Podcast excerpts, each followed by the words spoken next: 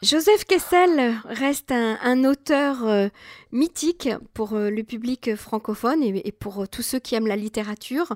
C'était un, grand journaliste et, un grand romancier. il est mort le 23 juillet 79, donc dans quelques jours, on, va fêter. On va fêter l'anniversaire euh, de sa mort et j'ai le plaisir d'avoir avec nous en ligne pour en parler euh, eh bien l'un de ses amis euh, puisqu'il est libraire et il a découvert très jeune Joseph Kessel et il ne l'a pas seulement découvert, il l'a rencontré, l'a connu et il est devenu son ami pendant très longtemps.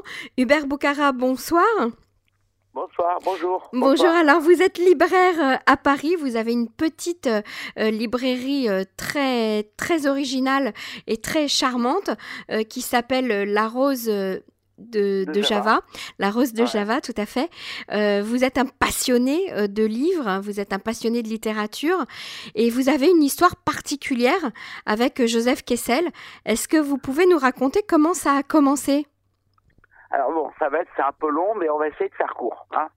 Euh, moi, Kessel, j'ai découvert, en tout cas ses livres, dans, un premier temps, j'avais 12 ans. À 12 ans, je découvre c'est, son, le premier livre que je vais lire, ça va être l'équipage. Et donc, je suis passionné par ce livre, et donc j'en cherche d'autres et je lis. J'essaye d'en acheter. Ben, à l'époque, ça coûtait très peu cher. Et quand j'en trouvais pas, j'allais en chercher à la bibliothèque, simplement. Voilà. Donc je découvre Kessel à travers la, lecture et je deviens un passionné très très rapidement. À 16 ans, je pense que j'ai lu à peu près les deux tiers de l'œuvre, c'est-à-dire sur 88 titres, j'ai dû en lire une soixantaine, à peu près. Voilà. Et à 16 ans, j'ai décidé que j'allais le rencontrer. Donc j'ai cherché le moyen le plus judicieux. J'ai trouvé que lui écrire euh, euh, pas, pas en parce que ça n'a pas d'intérêt, mais en parlant de lui. Donc j'ai acheté des cahiers, des grands cahiers d'écoliers, dans lesquels je parlais de lui au travers de ses livres, et en reprenant les livres dans la chronologie de, de parution. Voilà. Et de Kessel est toujours présent dans ses livres, soit dans l'un des personnages, soit en tant que narrateur. Voilà, simplement. Donc euh, il suffisait simplement de, découvrir dans, dans les personnages qui il est. C'était devenu euh, un jeu pour moi, puis c'était devenu même plutôt facile. Voilà. Donc je j'écris ça dans des cahiers, dans des grands cahiers, dans trois cahiers au total, et que je que je vais déposer à l'Académie française parce que à l'époque la poste fonctionnait pas bien parce que c'était les grèves de 1968. Donc j'ai préféré déposer mon paquet euh, euh, directement à l'Institut de France. Donc là je suis tombé sur un monsieur qui devait être le gardien ou un huissier ou je ne sais trop quoi qui m'a qui m'a demandé si je pouvais euh, m'a dit bonjour jeune homme est-ce que je peux vous être utile? J'ai dit oui monsieur est-ce que vous pensez qu'il serait possible de remettre ce paquet là monsieur Kessel? Il me dit Kessel Joseph? Je dis oui lui-même. Il me dit mais euh, ça c'est quoi? J'ai c'est des cahiers dans lesquels j'ai écrit des choses pour lui. Donc je vous prêter à ouvrir mon paquet pour le montrer. Il me dit non non n'ouvrez pas. Dites-moi simplement ce que c'est ça me suffira. Donc je lui raconte. Il accepte il prend mon paquet il me dit je m'en charge personnellement voilà. Et donc euh, la suite nous m'a prouvé qu'il l'a fait puisque le quelques soirs plus tard le téléphone sonne euh, à la maison et ma mère me dit Hubert il y a un monsieur qui veut te parler. Donc je prends le téléphone, dis allô, il me dit bonsoir êtes-vous Hubert Boucara? Je dis oui monsieur c'est bien moi. Il me dit je suis Jeff Kessel. Alors là, on est forcément, on est un peu scotché. Oui, mais là, c'est tellement émouvant que j'en ai, la chair de poule. Oui. Non, c'est vrai, je suis très honnête avec vous. C'est quand même incroyable. Le grand Jeff vous, vous, appelle. On est, un peu, on est, on est scotché sur le coup là. Après, euh, lui, à l'autre bout du fil, fait allô. Je dis oui, oui. Je dis c'est une blague.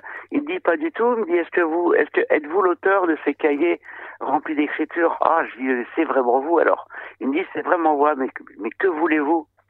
Bah, je dis, si vous avez vu à la fin, euh, je vous demande si c'est possible que si on peut se rencontrer, euh, discuter, boire un verre, etc. Il me dit, vous êtes journaliste J'ai dit, monsieur, j'ai 16 ans, je suis lycéen.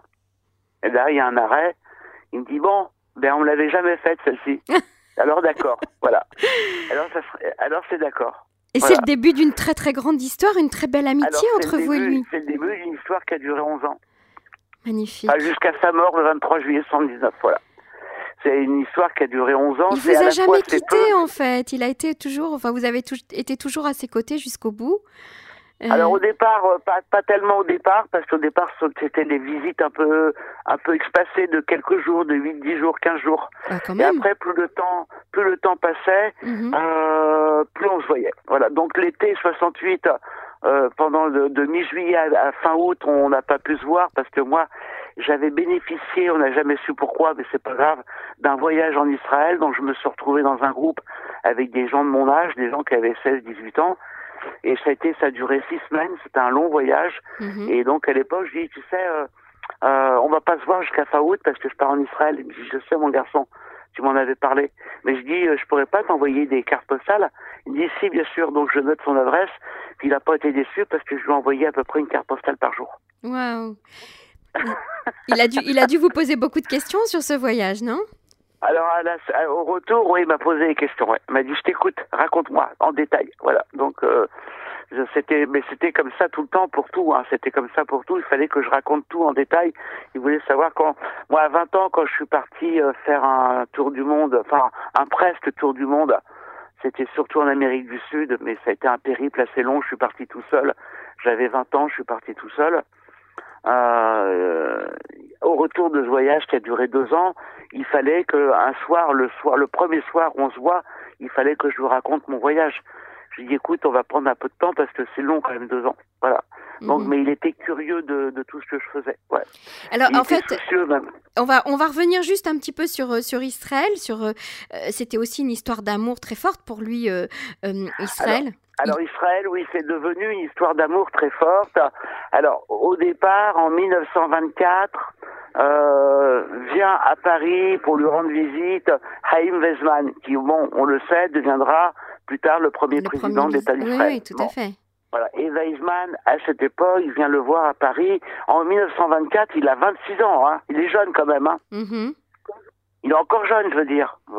C'est pas, un monsieur établi, c'est encore... Mm-hmm. Voilà, c'est un jeune adulte, on va dire. Hein. À 26 ans, mais il était déjà tellement connu à 26 ans, même avant, même avant, même avant 26 ans. Donc Weizmann lui dit, écoutez, vous qui êtes euh, écrivain, euh, grand reporter, venez voir ce qu'on fait chez nous là-bas en Palestine. Évidemment, c'est la Palestine mandataire, comme on le sait, tout le monde le mhm, sait. Mhm. Bon, et Kessel lui dit, écoutez, ça m'intéresse pas. Ça m'intéresse pas parce que je ne crois pas au sionisme, c'est une utopie et ça ne marchera pas. Ah. Alors Weizmann, voilà, n'insiste pas trop, mais revient à la charge peu, de temps après, quelques jours, revient à la charge il dit, écoutez, voilà, on vous invite, on vous paye le voyage, on vous loge, on vous nourrit, on vous demande rien en échange. Et Kessel finit par accepter en disant, j'accepte, j'accepte simplement parce que c'est une aventure. Donc il fait ce voyage en 1924, il arrive là-bas, il commence à visiter, et là, euh, il y a quelque chose qui se transforme en lui, parce qu'il va déjà prendre conscience de sa judéité qu'il n'avait pas. Ses parents étaient juifs tous les deux, évidemment, mais pratiquaient absolument pas. Ils étaient vraiment très athées, et lui a grandi dans un milieu très athée. Donc il n'avait aucune notion de judéité. Et là, ce premier voyage lui donne, lui donne conscience de sa judéité et il va changer. Ça ne veut pas dire qu'il va devenir quelqu'un d'un juif religieux, pas du tout, hein. mais il a pris conscience de quelque chose qu'il ne, connaissait pas. Mieux encore, c'est qu'il va aussi prendre conscience que le sionisme n'est pas qu'une utopie comme il le disait au préalable. Voilà. Donc euh, il prend conscience et devient par la suite un, sioniste euh, fervent, vraiment. Donc il va prendre la défense de l'État d'Israël. Et alors quand on arrive en 48, Là, euh, l'indépendance, le jour euh, de la déclaration d'indépendance va arriver. C'est le, le, le, 14 mai 1948, si je me trompe pas, ça va être ça. Mhm, tout à fait. 14, il me semble 14, 14 mai, c'est ça, ouais. Et là, il est dans un avion avec ses des compagnons. C'est pas un avion de tourisme, hein, c'est un petit avion, un tout petit machin, un tout petit appareil.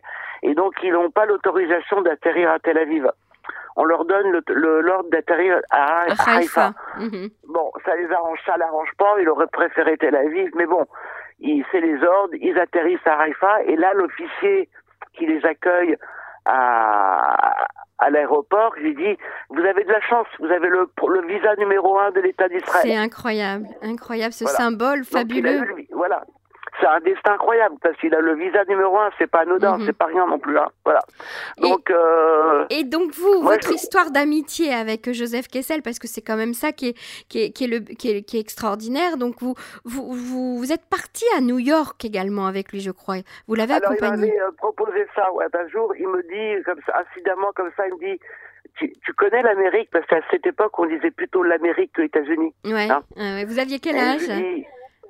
Euh, bah, j'allais j'allais sur mes 17 ans. Ah ouais. Voilà. Et c'était pour mon cadeau d'anniversaire pour mes 17 ans. Il vous a emmené à New York. donc je lui dis non, je connais pas, mais ça viendra. Un jour j'irai. Il dit ça te plairait?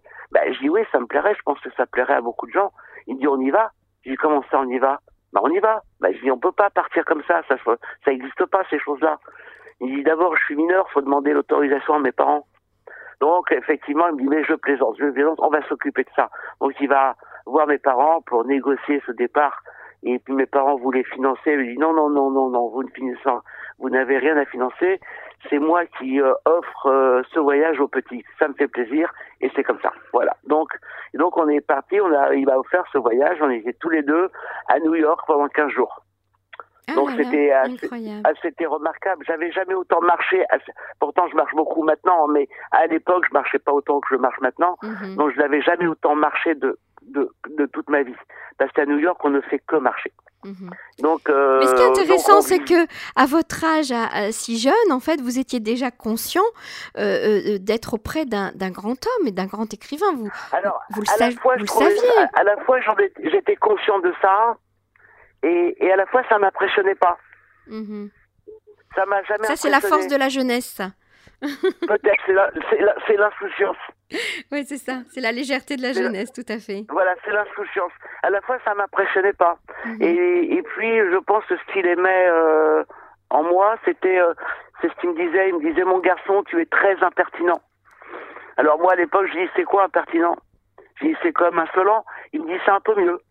Mhm. C'est pas loin, mais c'est mieux. Voilà. Mhm. Donc, euh, voilà, il me disait ça souvent. Et ce qu'il aimait, c'était le fait que j'ose dire des, des choses comme ça. Que je, je, je, disais, je parlais, je disais des choses. Et ce qu'il aimait, c'était cette franchise ou cette insouciance euh, due à ma jeunesse, parce que j'étais mhm. encore jeune, évidemment. Voilà. Quel, autre, quel autre moment important vous avez vécu à ses côtés? À côté de Joseph Kessel, Hubert Boucarin Alors bon, alors un moment important, c'est quand je suis parti moi faire mon périple euh, en Amérique du Sud, il est venu me rejoindre à Lima. Ah On avait passé presque un mois ensemble, presque trois semaines à peu près, ensemble à Lima. Donc ça, c'est un moment important parce que là, de coup, du coup, c'est moi qui le faisais visiter c'est pas lui qui me faisait visiter, mais c'était moi. Hmm. Il dit mais mais tu connais ce pays par cœur? Je dis non, pas par cœur, mais je connais suffisamment pour te faire visiter des lieux intéressants. Voilà. Donc je l'ai emmené à, à Cusco. Donc il est et puis alors l'Amérique du Sud est un continent que lui n'avait pas visité curieusement, alors qu'il avait visité tout le reste du monde mais pas l'Afrique, l'Asie, euh, euh, Israël évidemment, l'Europe, les États-Unis, mais euh, il n'avait jamais euh, circulé en Amérique du Sud. Alors de fait, c'est moi qui lui faisais visiter. et ça lui plaisait. Ça lui mhm. plaisait. Mhm. Il me dit t'as pris gros voyage mon garçon, c'est très bien. Voilà. Donc mhm. donc dis-moi le voyage était important pour moi parce que c'était je voulais avoir une expérience du voyage tout seul comme euh, l'ont comme l'ont eu la plupart des écrivains que je lisais, c'est-à-dire lui ou Jack London ou Henri de Montfred, euh, Stevenson, Conrad, et c'était ma littérature. Moi, ce que je lisais, c'était le voyage et l'aventure. Donc ça, ça rentrait dans le cadre. Kessel était complètement dans le dans dans le cadre. Mhm. Voilà. Et puis, quel autre Racontez-nous encore quel autre moment vous avez vécu avec lui? On a envie de tout savoir. bah, on est allé en Israël ensemble. Donc en Israël, je lui avais dit à Jérusalem, je dis, on peut pas aller. Il y a un endroit, je sais pas comment ça s'appelle, mais il y a les vitraux de Chayal dans une synagogue. Oui, tout à fait. Ça s'appelle l'hôpital, l'hôpital Adassa, ça mhm. s'appelle. J'ai dit, on y va. Donc on est allé. Moi, je voulais absolument voir les vitraux de Chayal parce que grâce à lui, moi, j'avais connu Chayal. Mhm grâce à lui. J'avais un soir, on avait, on est allé voir une exposition à Paris, au Sénat. Il y avait une rétrospective de Chagall et lui était là, donc j'avais rencontré Chagall grâce à Jeff. Et puis l'été qui suivait euh, cette année-là, nous avions passé avec d'autres personnes, nous avons passé euh, une douzaine de jours de vacances dans la maison de Chagall à, à Saint-Paul-de-Vence. Et moi, à la maison, chez moi, j'ai un cadeau de Chagall.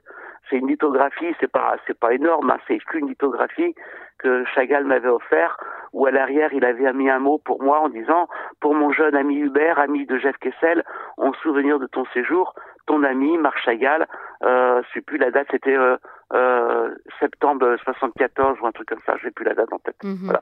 Donc de très beaux voyages, de belles rencontres aussi, vous avez fait avec lui et, et, Alors les rencontres, euh, forcément on fait de la rencontre parce que Kessel connaissait tout le monde. Eh oui.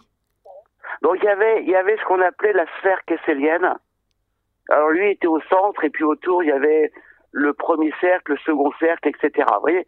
Donc il y avait, il y avait les proches, les un peu moins proches, mais il y avait que quand même des proches, même s'ils étaient un peu moins proches que d'autres, c'était des proches. Donc Kessel était, était quelqu'un d'entier, c'est-à-dire il aimait ou il aimait pas. Mhm. S'il aimait pas, ça rentrait pas dans sa sphère. Et puis à côté de cette sphère-là, il y avait la sphère de Georges Brassens, avec d'autres personnages, donc Georges Brassens qui était un peu au milieu. Autour de lui, il y avait Alphonse Boudard, Antoine Blondin, euh, René Fallet, Barbara, et puis un personnage qui était euh, le lien entre la sphère de Kessel et la sphère de Brassens.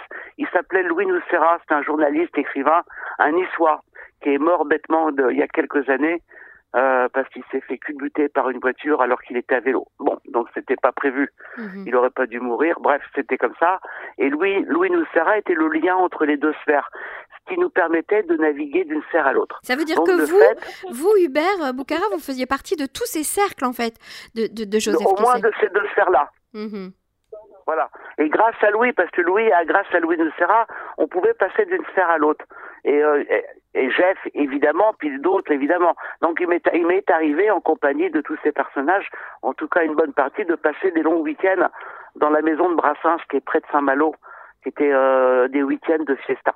Voilà, des grosses fiestas quand même. Voilà. Mhm. Donc, euh, donc on passait, moi je passais d'une d'une sphère à l'autre sans être inti- intimidé par la par l'importance de ces personnages. Alors si parfois, au cours de certains, certains dîners, on était à table, des grandes tablées où il y avait 15-20 personnes, où c'est des gens qui mangeaient euh, euh, un peu comme des ogres. Ça m'impressionnait beaucoup, ça.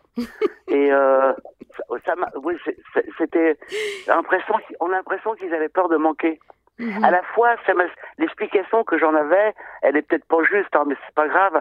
C'est que la plupart de ces gens, c'est les gens qui ont connu la guerre, la deuxième guerre mondiale. Mhm. Donc la guerre, ça veut dire que peut-être ils ont manqué. Ouais, ouais, ouais, tout à fait. Voilà. Et bon, c'est moi quand je les voyais manger, ça m'impressionnait. Lino Ventura était quelqu'un qui mangeait comme un ogre. Mhm. Et quand je le regardais, j'ai resté, j'avais, j'étais figé, je, je pouvais plus manger moi-même. Alors j'imagine qu'au fil des années euh, de cette relation euh, si proche, si intime avec Joseph Kessel, euh, comment vous, vous, vous, vous pourriez définir votre relation? C'était une relation un peu paternelle, une relation d'amitié Justement, un soir au cours d'un de ces dîners, il y a un personnage comme ça qui me dit ah c'est toi qui es le, t'es le fils de Jeff. C'est Ah ça, je dis pas du le tout. fils adoptif, c'est ce que j'ai envie de vous dire, oui. Voilà, il me dit fils spirituel. Je dis non, non. Dit fils adoptif. Bah non plus. Il dit bah t'es quoi alors? Bah je dis on est copains, c'est déjà énorme. Vous êtes plus que copains. mais pourquoi tu veux pas être, tu, pourquoi tu veux pas être un- oh, oh, ne serait-ce que son fils spirituel ou son fils adoptif? Parce que je veux pas être, je veux être le fils de personne. J'ai un, j'ai un père, j'ai une mère, Mhm, donc je- j'ai pas besoin de parents supplémentaires. mhm. Je veux dire, qui plus est, euh, Jeff n'a pas voulu avoir d'enfant et je ne peux pas et je n'ai pas le droit de me substituer à un enfant qui n'a pas souhaité. Ah, il me dit c'est bien vu, bravo. Et quand on est, quand on a quitté cette soirée, en fin de soirée, on, s'en va les uns les autres et on, on rentre, on prend un taxi pour rentrer dans son appartement dans le 8e arrondissement. Et puis il me dit c'est bien ce que tu disais à machin là tout à l'heure. Je qu'est-ce que j'ai dit? Dis ces histoires à propos de fils spirituels et fils adoptifs. Ah oui, oui, oui, oui, c'était bien. Il me dit t'as été parfait mon garçon. Ah je dis c'est bien, je suis ravi. T'as été parfait. On pouvait pas mieux dire. Voilà. Donc, en fait, je pense que j'avais juste. vous aviez vu juste et vous aviez senti juste, mais en fait, on peut dire que vous étiez son véritable ami, tout simplement. Bah, j'étais pas le seul non plus. Hein. Il y avait des, il y avait, il avait des amis plus anciens que moi. Il y avait des. C'est-à-dire que Jeff, quand il aimait, il aimait vraiment. Donc euh, moi, il m'avait, euh, il m'avait pris en affection. Donc euh, et puis réciproquement, naturellement. Hein. Mhm. Mais après, il y avait, euh, il y avait ses autres amis, ceux qui sont là, qui étaient là depuis sûr. 30, 40 ans. Mhm. Ouais, évidemment. Mhm. Donc c'est des gens qui l'aimaient énormément. Mais après, il y a ceux qui l'aimaient pas, mais ceux qui l'aimaient pas, ils les fréquentaient pas. Et quel Ah. autre souvenir alors vous pourriez partager avec nous alors? Racontez-nous. Bah, euh, un, moi, je savais qu'il aimait beaucoup Mermoz. Moi, moi aussi, j'aimais beaucoup Mermoz. Pour s'il était en tant qu'aviateur, en tant que cet aspect un peu héroïque de l'aviation, de, des prémices de l'aviation de l'aéropostale. C'est des gens qui ont risqué leur vie pour distribuer courrier, pas pour livrer de la marchandise, des armes ou autre chose, pour livrer le courrier simplement. Donc Mermoz, c'est comme ça qu'il est mort en 1936. Il s'est scratché avec son avion en Sud-Atlantique et c'était fini, quoi. Mhm. Et un jour où je lisais le, le Mermoz de Kessel pour la première fois, je, ainsi, comme ça, je m'arrête, j'arrête ma lecture, je dis, moi, chef, il dit oui, j'ai dis, Mermoz, il est mort en 36. Il me dit absolument. Je dis, s'il n'était pas mort en 36. Il me dit, je, je, je, te vois, je te vois venir, mais développe, développe ta question continue. Ben, je dis s'il n'était pas mort en 36 et qu'il serait arrivé à la guerre, qu'est-ce qu'il aurait fait? Il me dit écoute, on a déjà, tu te souviens, tu devrais te souvenir qu'on a déjà parlé de cette de ce sujet-là pour un autre personnage qui était le colonel de la Roque. Et tu te souviens que le colonel de la Roque et Mermoz ont fondé un parti politique aujourd'hui qui serait qualifié d'extrême droite, mais qu'à l'époque on disait plutôt nationaliste. C'était le Parti social français. Ah, je dis oui, oui, je me souviens de ça. Je dis bon, de la Roque, il a fait quoi pendant la guerre? Il a été un, résistant de la première heure. Il a été à la fin de la guerre en 46. Il est décoré par De Gaulle. Je, je me souviens, je me souviens de tout ça. Ben, je dis, moi, j'aime à penser que Mermoz aurait fait la même chose. Ah, ben, dis, ça me convient. Voilà. Donc, on a eu cette longue conversation à propos de Mermoz, comme ça, mais euh, parce que ça m'intriguait que Mermoz, c'est quand même une extrême droite. à l'époque, c'était une mhm. sorte d'extrême droite. Voilà, mhm. c'était, on disait nationaliste, aujourd'hui on dirait extrême droite. Alors je sais pas si euh, dans la mentalité des gens d'extrême droite, si, si eux auraient été des patriotes aussi. J'en ai aucune idée. Je peux, on peut pas. Mhm. Jeff me disait, tu sais, mon garçon, il est mort en 36, on peut pas extrapoler. ah, je dis c'est juste. Quel caractère il avait, euh, Joseph Kessel? Un caractère bien ferme mais euh, à la fois c'était c'était quelqu'un de très euh, très euh, comment dire je sais pas comment dire ça un caractère bien affirmé. Mais à mhm. la fois quelqu'un de très à l'écoute. Sensible ou pas très généreux. Comment? Sensible? Sensible bien sûr sensible ouais. Sensible généreux à l'écoute des autres. Alors il avait il, il était très entier c'est-à-dire il aimait ou il aimait pas il n'y avait pas de demi-mesure voilà. Il n'y avait mhm. pas de demi-mesure jamais hein il s'encombrait, je pense qu'il n'avait pas besoin de s'encombrer avec ça. Voilà. Il y a des amis, il en avait suffisamment, peut-être beaucoup trop même. Euh, donc les gens qui l'aimaient pas, enfin, soit parce qu'il y avait des, des, des divergences politiques, euh, comme Morand par exemple, il aimait pas Paul Morand. Voilà. Ah mais je comprends, je, je comprends qu'il n'y a pas le Paul mhm. Morand. Bon, c'est. Et alors donc vous, vous, l'avez accompagné jusqu'à la fin de sa vie? Est-ce qu'il y a eu des moments euh, à la fin de sa vie qui vous ont marqué? Non, parce qu'après c'était euh, c'était devenu comment dire comme une sorte de quotidien. C'était euh, pas de la routine, hein, mais euh, c'était le quotidien. On se voyait, on discutait, on mangeait. On a, on dit bon, dit bon garçon, et on va devoir aller à tel endroit. Ouais, j'ai bien sûr, on y va. Donc on prenait souvent un taxi puis on allait à l'endroit où il avait besoin d'aller. Voilà. Il un jour, il avait emmené à Pigalle sur les hauteurs de Pigalle parce que il voulait rencontrer des ce qu'on appelait à une époque le milieu c'est des malfrats, des gangsters. Mhm. Et, euh, et moi, j'étais pas très à l'aise dans ce endroit. C'était un bar. Euh, dans un bar, il y avait, il y avait pas de, il y avait presque pas de clientèle. Mais il y avait quelques personnes. Puis une arrière salle, il y a des gens qui jouent aux cartes. Et il me dit attends-moi là parce qu'il faut que j'ai besoin de parler avec ces gens. Voilà. Et mhm. donc j'étais pas, je me sentais pas rassuré. Mhm. Et à un moment donné, il revient, il me dit ça va, je dis non ça va pas, j'aimerais bien qu'on s'en aille d'ici.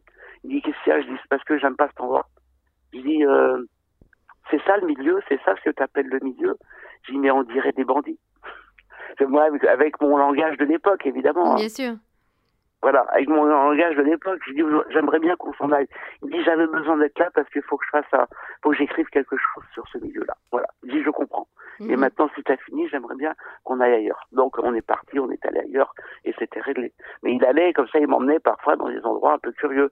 Comme la première fois où je rencontre Romain Gary. Donc on avait, c'était un soir, on devait dîner, pas que lui et moi, il y avait d'autres personnes. On devait dîner chez Romain Gary. C'était pour moi, c'était, euh, c'était presque irréel. Mhm. Incroyable. Chez Romain. Deux, grands personnages, deux grands écrivains face à face.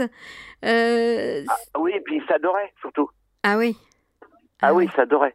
Ouais, ouais. Puis euh, ils ont quand même tous les deux, il y a, mis à part la différence d'âge, parce que euh, Jeff c'est 1898 et Gary c'est de 1914, hein, Mhm. date de naissance, année de Mhm. naissance. hein. Donc Mis plus de à part 15 cette différence-là, Mhm. euh, ils sont, ils ont les mêmes origines, ils sont tous les deux euh, russes. Enfin, Gary c'est pas tout à fait russe, c'est lituanien, mais à l'époque la Lituanie faisait partie de l'empire euh, de, de, de, de l'empire impérial. Ouais, ouais. Euh, donc, euh, mais et, et Jeff était euh, d'origine russe, parce que la famille de sa mère, c'est sur les bords de l'Oural à Orenbourg.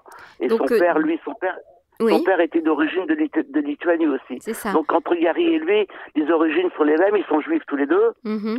Puis plus tard, ils ont en commun l'écriture, évidemment, Et deux grands destins, en la- fait. Deux très grands grand destins. destin, et puis la guerre, la deuxième La guerre, guerre. mondiale. Mhm. Donc ils ont, ils sont tous les deux dans la résistance. Gary finit comme compagnon de la libération. Mhm. Donc, euh, donc ils étaient très proches par rapport à tout ça. Ils ont été très très proches. Et ils sont, ils sont connus à Londres pendant la guerre. Et- Hubert Boucara, on pourrait parler pendant des heures. hein. Je- je- je- J'ai envie de vous poser des, des dizaines de questions. Euh, Est-ce que vous avez eu l'envie ou l'idée d'écrire euh, l'histoire de, de, de, de votre vie, de ces rencontres formidables que vous avez, que Alors vous avez je, pu suis, faire? je fais ça depuis quelque temps, D'accord. mais sans me presser parce que, alors voilà, au départ c'est quelque chose que je voulais ne pas faire parce que je pensais que c'était quelque chose de très personnel et je voulais pas le partager. Ah bah si, c'est dommage quand même. Ouais. On, Et, on- bah on oui, palpite avec vous, hein euh, il y, a, y, a, il y, a, il y a quelque temps, j'ai fait paraître un, livre de chronique littéraire, donc on avait fêté cet événement euh, en même temps que mon anniversaire. Bon, et puis mes, mes, mes proches, mes amis très proches, dont un que, que vous connaissez probablement, peut-être de nom, c'est François Elbron. Bien sûr, bien sûr. Voilà, et donc euh, qui, est, qui est mon ami, qui est mon ami. On le salue, vraiment on le salue. On a l'occasion de l'in- l'interviewer régulièrement. Voilà, donc euh, pour moi, c'est c'est même au-delà de l'ami, c'est presque un frère. Voilà. Mhm, mhm. Donc à l'époque, lui et quelques autres amis très proches, que je- des gens que j'aime vraiment, euh, que j'aime vraiment vraiment, m'ont dit tu sais maintenant que t'as, ça y est, t'as sauté le pas, t'as, t'as fait un livre, t'as fait un livre qui est formidable avec tes chroniques littéraires. Maintenant, il faut que tu fasses le tien, le vrai, Mhm. celui de ta vie avec et L'histoire de, de tous votre les gens vie. que t'as connus. Bien Voilà. sûr, bien Donc sûr. j'ai- j'ai commencé à faire ça. Donc je rassemble mes souvenirs, je prends des notes, j'ai un dossier dans lequel il y a plein de dossiers, des sous-dossiers, Mhm. dans un ordi à la maison, avec des sauvegardes, etc., etc. Et donc j'ai commencé à faire ça, donc je raconte, j'essaye d'être le plus fidèle possible. Ah bon, on, a- attend ce livre avec impatience, Hubert Boucara. Absolument. Donc, puis, voilà, puis parfois je m'arrête parce que parce que j'ai plus envie. Mhm. J'arrête. Il Il y a des moments temps. où j'ai plus envie. Mhm. J'arrête un peu, je reprends, je reprends mon souffle, j'attends quelques jours ou quelques semaines et puis hop, j'y retourne. Et je rajoute des éléments. Voilà. Alors, la- toute la jour- presse, euh, même la presse israélienne, s'est intéressée euh, à votre histoire d'amitié avec euh, Kessel. hein. Je crois que le journal Haaretz également vous a interviewé Ah oui. Euh, aussi, ouais. récemment. Ouais. Euh, en tout cas, pour tous ceux qui, qui, qui ont envie de, de mieux vous connaître, on peut vous suivre sur votre page euh, Facebook. On peut venir vous rendre visite à la, à la Ah, librairie. La Rose de Java. La rose de Java. Voilà. Alors, la rose de Java, faut... la rose de Java, c'est le titre d'un livre de, de Kessel. vous bien savez. sûr, bien sûr, bien Bon. évidemment. Alors pourquoi j'ai choisi le, la rose de Java comme nom de librairie? Parce que le jour de mes 22 ans, on était, nous étions ensemble, on était chez lui dans son appart. Moi j'étais en train de lire, j'étais installé dans un fauteuil en train de lire. Lui était à sa table de travail, il griffonnait sur des feuillets. Mhm. Et puis subitement il m'appelle, il me dit mon garçon, faut qu'on parle. J'ai dit oui. Que se passe-t-il? Il, Puis il me tend un- une enveloppe euh, en papier craft dans laquelle il y avait quelque chose, il y avait des feuillets. Il me dit tiens, il faut que tu regardes ça. Donc je prends l'enveloppe et je dis qu'est-ce que c'est? Il me dit il faudrait que tu regardes à l'intérieur. Donc je sors les feuillets et là je m'aperçois que c'est son écriture. Ah, je dis c'est ton écriture là. Il me dit c'est mon écriture en effet. C'est bien que tu connaisses mon écriture, mais mais j'y mets quoi?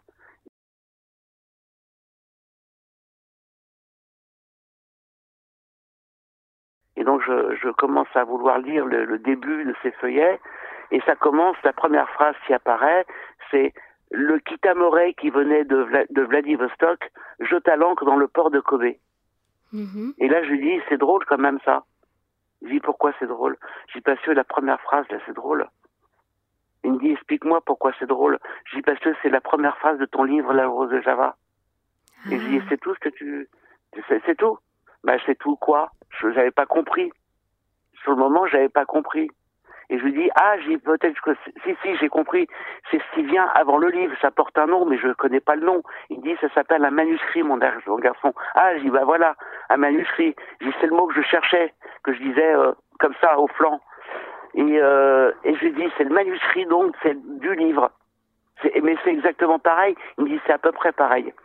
Et je lui dis, pourquoi tu me le montres subitement Tu as retrouvé ça dans un coin? Il dit, non, c'était pas dans un coin, c'était rangé là où il fallait. Je dis, ok, d'accord, mais pourquoi tu me le montres? Il me dit, on est quel jour aujourd'hui? Je lui dis, c'est le 16 novembre. Il me dit, alors joyeux anniversaire, mon garçon, c'est pour toi. Il vous l'a offert C'est pour moi, c'est. Il me l'a offert. Il m'offre le manuscrit de la Rose de Java. Et là, je lui dis, Jeff, tu sais qu'un jour je serai libraire Il me dit, je le sais, mon garçon.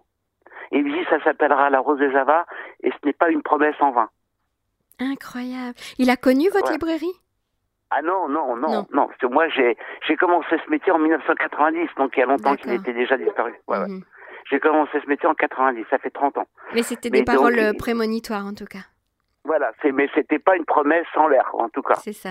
J'ai eu cette euh, cette euh, le, ce local commercial pour en faire une librairie.